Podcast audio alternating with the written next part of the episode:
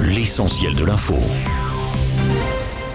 Selon un dernier bilan provisoire, une personne reste donc portée disparue et six autres sont en urgence absolue au lendemain de l'explosion qui a détruit un immeuble du 15e arrondissement à Paris. Le parquet précise qu'il y a en tout une cinquantaine de victimes, dont les personnes qui ont subi un traumatisme. Une enquête a été ouverte pour blessure involontaire par violation manifestement délibérée d'une obligation de prudence ou de sécurité. Fin de citation. La tempête tropicale Brett menace les Antilles. La nuit dernière, la Martinique a été placée en alerte rouge cyclonique. Selon un communiqué de la préfecture, l'activité économique économique est à l'arrêt, tous les transports en commun sont interrompus, notamment en liaison avec l'île, et tous les grands rassemblements sont annulés, ainsi que les sorties en mer. Les autorités locales demandent aussi aux Martiniquais d'appliquer toutes les consignes de sécurité. Et puis en bref, Météo France a placé 11 départements en vigilance orange aux orages et pluies inondations. Il s'agit de la Savoie, de la Haute-Savoie, du Rhône, de l'Isère, de l'Ain, mais aussi de la Drôme, de l'Ardèche, du Gard, du Vaucluse, ainsi que des Ardennes et de la Marne. 71 autres départements sont en vigilance jaune pour les mêmes phénomènes. Toujours aucune nouvelle du sous-marin Titan porté disparu dans l'Atlantique depuis dimanche et sa plongée vers l'épave du Titanic avec à son bord 5 personnes dont un Français.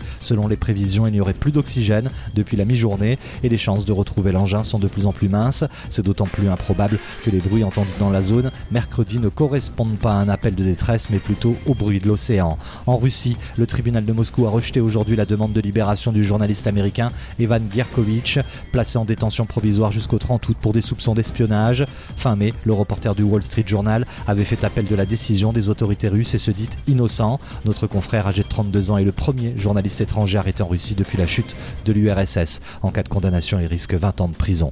Enfin, sport et basket, on attend la draft NBA cette nuit à Brooklyn aux États-Unis avec le prodige français Victor Wenbanyama en provenance de Boulogne-le-Valois. Pour l'occasion, il est attendu comme le numéro 1 de ce nouveau cru. Selon toute vraisemblance, il devrait rejoindre les Spurs de San Antonio dans les pas de l'ex-star française de la NBA, Tony Parker. Studio News, l'essentiel de l'info.